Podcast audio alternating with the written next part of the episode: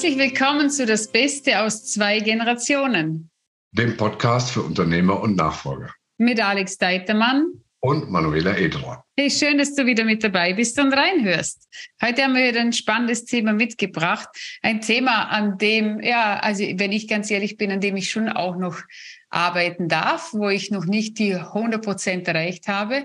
Und wir werden äh, mit euch teilen, was ich da mache, um was es geht. Und zwar warte nicht, bis du jemand von außen dich lobt. Genau. Warte nicht, bis dich niemand lobt. Warum brauchen wir Lob und Anerkennung? Auch wir beide, die wir jetzt äh, hier am Mikrofon beziehungsweise vor der Kamera sitzen. Warum brauchen wir Lob? Also das meiste Lob braucht mein Ego. Immer, manchmal fahre ich dann immer wieder rein. Auch zu wissen, okay, ich bin auf dem richtigen Weg. Andere finden das gut, was ich mache. Und äh, trotzdem ist es für mich die größte Falle. Hm. Ja, ich glaube auch, dass die Abhängigkeit von außen, dass wir immer das Gefühl haben, ja, wenn andere das nicht toll finden, ähm, was ich mache, dann ist vielleicht auch nicht gut. Oder man selber auch zweifelt, ob das, was man tut, wirklich in Ordnung ist. Wenn nicht von außen, dann die Anerkennung in Form von Lob auch äh, zu einem kommt. Ja, und wir sind ja auch so programmiert. Also wenn wir kleine Kinder anschauen von klein auf, schauen die natürlich, gefällt das Mama und Papa, was ich hier mache? Und umso mehr es ihnen gefällt, umso mehr mache ich davon. Und das ist ja nicht nur ähm, das eigene Leben, sondern kleine Kinder machen ja auch Dinge, um Mama und Papa zu gefallen, eben wegen diesem Lob. Und sie gefallen zum Beispiel, wenn sie beginnen, sich mh, mm, an Positionen zu stellen, die eigentlich gar nicht gut für sie sind mhm. sondern wo sie sich zwischen die Eltern stellen, weil sie irgendeinen Konflikt schlichten wollen, weil sie irgendetwas, also ich sehe das jetzt bei, bei Eltern, also wenn einer verstorben ist und ähm, ein Elternteil und die Kinder übernehmen dann diese Rolle oder wenn sich Eltern getrennt haben und so weiter. Ersatzfunktionen. Hm. Genau, solche Ersatzfunktionen verstricken sich dann immens. Und was ich immer wieder feststelle, auch bei mir, also dann, da, da kann ich gleich auf mich vorne ransetzen, ist die, die Challenge, ich erwarte etwas von anderen und wenn ich etwas erwarte, dann werde ich natürlich massiv enttäuscht, wenn ja. es nicht stattfindet. Erwartungen werden meistens enttäuscht. Genau. Und ich habe, äh, was habe ich massenhaft von Tausenden von Überzeugungen auf Familie raufgepresst? Vor allem auf Herkunftsfamilie, was sie nicht alles machen sollten. So die Gefahr besteht dabei, Dinge nicht zu tun, weil wir dann vielleicht abgelehnt werden. Und vor allem im Business-Kontext, wenn wir Wege gehen, und ähm, ich habe das jetzt am Wochenende wieder gesehen, ich hatte da wirklich einen schnittig schönen BMW ein echt schönes Auto und dann stand ein Tesla auch noch vor der Haustür und ich konnte wählen zwischen Tesla und BMW und habe beschlossen, äh, den BMW zu nehmen und, zu, und, und auf die Hütte zu fahren. Und sieh da, was die Augen der anderen gemacht haben, als ich mit diesem Auto um die Ecke kam. Und was machst du mit dem Auto? Wem gehört das? Ist das deins? Wieso hast du jetzt so ein Auto? Und ich habe, das war nicht meins, war nur mein, mein Mann hat äh, unser Auto genommen und äh, die Männer, äh, von, die Besitzer von dem anderen Autos haben mir ihre Schlüssel da gelassen, dass ich noch äh, mobil war. Doch zu sehen, was macht es mit den anderen? Und wenn ich gerne Lob hätte von den anderen und ich bekomme es nicht, dann werde ich enttäuscht. Also war die Perlenkette in Form des Autos etwas zu dick, zu üppig? Es war für die anderen zu üppig, ja. Mhm. Also, ja, das ist dann die, äh, die Form des äh, Lobes in der negativen Form. Das ist zwar dann keine äh, spürbare Ablehnung, aber du merkst doch an den Fragen, dass es erstmal nicht ins Bild passt oder kritisch gesehen wird oder auch Neid da ist, vielleicht sogar Missgunst spürbar. Es sind viele Faktoren, die eben mit diesen Rückmeldungen zusammenhängen. Und ich glaube, der entscheidende Punkt ist, was wir selber, was du eben auch gesagt hast, was wir selber erwarten, was wir hoffen. Und wenn das nicht eintritt, was wir selber uns erhoffen, dann entsteht ein Konflikt in uns. Genau, du sagst es schon so schön, erhoffen. Wir hoffen auf etwas und Hoffnung ist nicht Vertrauen. und schon gar nicht in uns. Und wir hoffen auf etwas, was von außen kommt, was wir uns selbst nicht geben. Denn am Ende, wenn ich jetzt mein Business anschaue, es ist total gleichgültig. Ob die anderen das für gut halten oder nicht für gut halten, ich gehe so oder so meinen Weg. Ich probiere mein Ding so oder so aus. Eines, was ich heute weiß, und das denke ich, kann ich jetzt zu 100 Prozent sagen, in diesem Leben werde ich für mein Wissen nicht mehr verbrannt ja, ich drücke die Daumen, dass das so sein wird. Ich bin auch sehr, sehr zuversichtlich. Ja, ist wichtig. Das würde jetzt eine ganz anderes, ganz anderes Fass aufmachen, wenn ich da einsteigen würde. Um, Stichwort Kopftücher und, und Religion und äh, Bevölkerungszuwachs. Aber ich lasse das jetzt ganz bewusst und äh, sage, ja, in der Gesellschaft, in der wir heute leben, so wie wir uns die vorstellen können, wird das mit hoher Wahrscheinlichkeit nicht passieren. Also zumindest hier nicht in Österreich. Genau. Also wir sind ja schon noch so ein verrückt und verbrennen jedes Jahr in Vorarlberg die Hexen, was ja irgendwann jetzt hoffentlich mal abgeschafft wird. Äh, doch, äh, äh also Lebende verbrennen wir nicht mehr. Ich und nicht, dass ihr noch Hexenverbrennung tatsächlich als äh, Bord. Ja, wir sind total krank. Wenn auch an Puppen, aber das war mir nicht bekannt. Das ist eine schöne nee. Anekdote. Wir verbrennen diese, also die Frauen nähen diese Hexen. Wohl bemerkt, die Frauen nähen diese Hexen. Okay. Das ist ein altes Kulturgut. Ob das jetzt so altes Kulturgut ist, ich weiß nicht. Ich glaube, da haben die Leute gar nicht darüber nachgedacht. Äh, also an sich wäre es ein schöner Brauch, wenn die Hexe nicht oben drauf wäre. So, jetzt, äh, die Klimakleber sind ja aktiv. Darum ist super, weil da geht wieder CO2-Ausstoß ja unglaublich mit, dem, mit der Holzverbrennung da. Mir geht es um die Hexen, die dort drauf verbrannt werden, denn es ist, A, haben wir damals ganz altes Wissen verbrannt ganz viel Wissen. Mhm. Und natürlich gab es negative Hexen auch, aber es gab viel unglaublich starkes Wissen über Kräuter, über äh, Geistwesen, Naturgeistführer und so weiter. Und das wurde alles verbrannt. Und das wird jedes Jahr zelebriert. Und äh, jeder Ort. Also das ist nicht ein oder zwei. Ich weiß nicht, wie viele wir. Wir haben so gut wie in jedem Ort gibt es so einen Funken. Wie Kleine oder einen großen und die Hexen werden verbrannt. Vielleicht ist das für dich eine Aufgabe, tatsächlich politisch dafür zu sorgen, dass das nicht mehr passiert. Nur kleiner. Ja, das, äh, also das wird jetzt wahrscheinlich aus, also aus ethischen Gründen wird das jetzt sowieso in Frage gestellt. Also es gab schon, äh, es wurde in der, den, in der Zeitung schon geschrieben, meine Hoffnung, also meine Hoffnung, ich vertraue darauf, dass sich das jetzt auflöst ich setze den Gedanken immer wieder ins Feld hinein, spreche auch darüber, wecke Frauen auf, hey, was machst du hier? Warum nähst du diese Hexen? Und warum setzt du diese Hexen auf, die, auf, auf den Funken rauf? Ah, ja. ja. Also das ist der wieder Punkt ein anderes. Ja, der Punkt war ja, dass du sagst, dass ich gehe meinen Weg so oder so und ich habe keine Sorge mehr davon, dass ich als Hexe verbrannt werde. Wenn ich das jetzt auf unseren Kontext übersetze, auf das Thema um, ähm, Nachfolge und Unternehmensnachfolge, du bist ja eher der jüngeren Generation zugehörig, dann sagst du im Prinzip als Unternehmerin, egal was die Leute denken, ich gehe sowieso meinen Weg. Ich ziehe mein Ding durch, weil ich weiß, dass das richtig ist. Ich weiß, dass das erforderlich ist. Ich mache mich nicht mehr abhängig von der Zustimmung anderer, bevor ich entscheide, etwas zu tun oder umzusetzen. Nee. Ich muss wissen, was ist meine Mission auf dieser Welt? Das ist für mich ganz wichtig. Was ist die Mission? Warum bin ich hier auf dieser Welt? Bin ich hier für mein Ego, äh, um fette Autos zu fahren? Kann ich? Äh, für das bin ich nicht auf dieser Welt.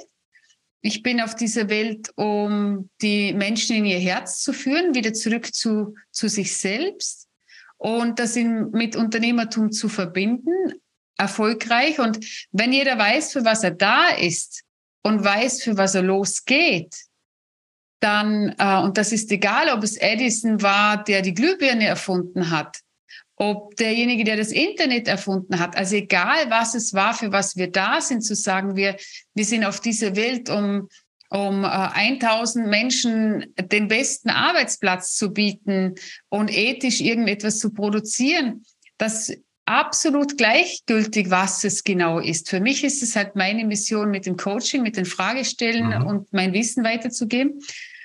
Doch wenn ich authentisch meines mache, dann kann ich auch meinen Weg gehen und vor allem am Ende des Tages mir auf die Schultern klopfen. Wenn ich darauf warte, bis die anderen mir auf die Schultern klopfen und ich deren Weg gehe und nicht meinen eigenen, dann ist es für mich persönlicher Verrat. Und das stelle ich immer wieder fest, weil ich habe jetzt gerade eine Gruppe, äh, mit denen mache ich Missionsarbeit, klingt immer so wie missionieren. Mm, ich schaue, was ist deren Mission auf dieser Welt? Wie können wir das in der Nachfolge ins Unternehmen mit reinbringen. Und einige sind ja auch keine Nachfolger, sondern ich habe ja auch Startup-Unternehmer äh, und Unternehmer, die, die es schon lange gibt. Und dort herauszufinden, was ist meine Mission meiner Seele? Warum bin ich wirklich hier? Und dort ist schon immer wieder, okay, die, die, daraus dann die Vision zu entwickeln, ist bei vielen ach, ich nehme doch die andere Vision, weil die gibt mir A Sicherheit, hm. B kenne ich den Weg, C muss ich mich nicht so stark verändern, D es gibt weniger Konflikte und Herausforderungen, weil es könnte sein, dass auch in der Beziehung dann irgendwas ins Wanken kommt. Es könnte stärker werden, es könnte schlechter werden, wir wissen es nicht auch in Beziehungen zu Freunden und so weiter, dass sie sagen, was du immer, kannst mal was normal und ständig irgendwas Neues und schon wieder was, da komme ich nicht mehr mit und irgendwie gehe, glaube ich, in eine andere Richtung, die dann äh, ziehen zu lassen. Und wenn ich sie dann frage, was passiert, wenn du nicht deinen Herzenswunsch nachgehst, ja, dann fühlt es sich an wie Selbstverrat. Mhm. Wie Selbstbetrug. Genau. Ja, das ist interessant. Ich hatte mir das eben schon auf dem Zettel geschrieben. Das Thema, die eigene Mission zu finden und zu entwickeln, ist sicherlich nochmal ein ganz gesondertes Thema. Ich versuche nochmal ein bisschen auf unseren ja. roten Faden zurückzukommen, der ja heißt, warte nicht, bis dich jemand lobt. Um, und äh, der Punkt ist ja, wenn ich das auf die Elternunternehmer beziehe, dass kaum jemand, den ich kenne, und die Jungs haben ja zum Teil echt was hingestellt. Und wenn ich sage Jungs, alle Zuhörerinnen und Zuschauerinnen, nehmen mir das nicht übel, wenn wir hier nicht gendern. Natürlich meine ich damit auch Unternehmerinnen, die tolle Leistungen erbracht haben, die, ich sag mal, einen Fall, ein Kunde von mir hat in 40 Jahren Unternehmen von ähm, sich selbst als Selbstständigen, einen Mannbetrieb auf 350 Leute entwickelt. Das ist eine unglaubliche Leistung und dieselbe anzuerkennen und zu sagen, ja, das ist mein Werk, ich habe das geschafft und das ist meine Leistung und darauf bin ich stolz und damit meine ich nicht überheblich oder arrogant, das findet man nicht. Dass jemand selber sagt, ja, das ist wirklich, das ist eine geile Leistung, die ich dahingestellt habe, oder? Und das ist wirklich verrückt, dass dieses diese eigene Anerkennung so wichtig ist, auch um letztlich damit eine Gelassenheit zu entwickeln und zu sagen, egal was passiert, auch wenn ich das abgebe oder wenn ich morgen sterbe, weil der LKW stärker ist als mein Auto, es ist eine Leistung, die nimmt mir niemand mehr. Wo auch, ja, ich sag mal, diese, diese, diese Dankbarkeit, diese Demut am Ende durchkommt, zu sagen, es ist ein Werk, das steht für sich und es steht auch ohne mich oder mein Ego, das jetzt immer noch weiter versucht, irgendwie Anerkennung dafür zu bekommen. Ich glaube, wenn der Punkt erreicht ist, dass das wirklich einmal ehrlich aus dem eigenen Herzen kommt und man diese, diese Freude spüren kann, diese Freude und Dankbarkeit, und ich bringe noch mal ganz bewusst auch den Begriff Stolz, dann ist das genau der Moment, wo diese Unabhängigkeit vor dem Lob von außen entstehen kann. Mhm. Mm, und wann das Lob von außen kommt, und das stelle ich auch immer wieder fest, egal ob jung oder alt, die wenigsten können es annehmen. Sie hören gar nicht zu und sie können es nicht annehmen.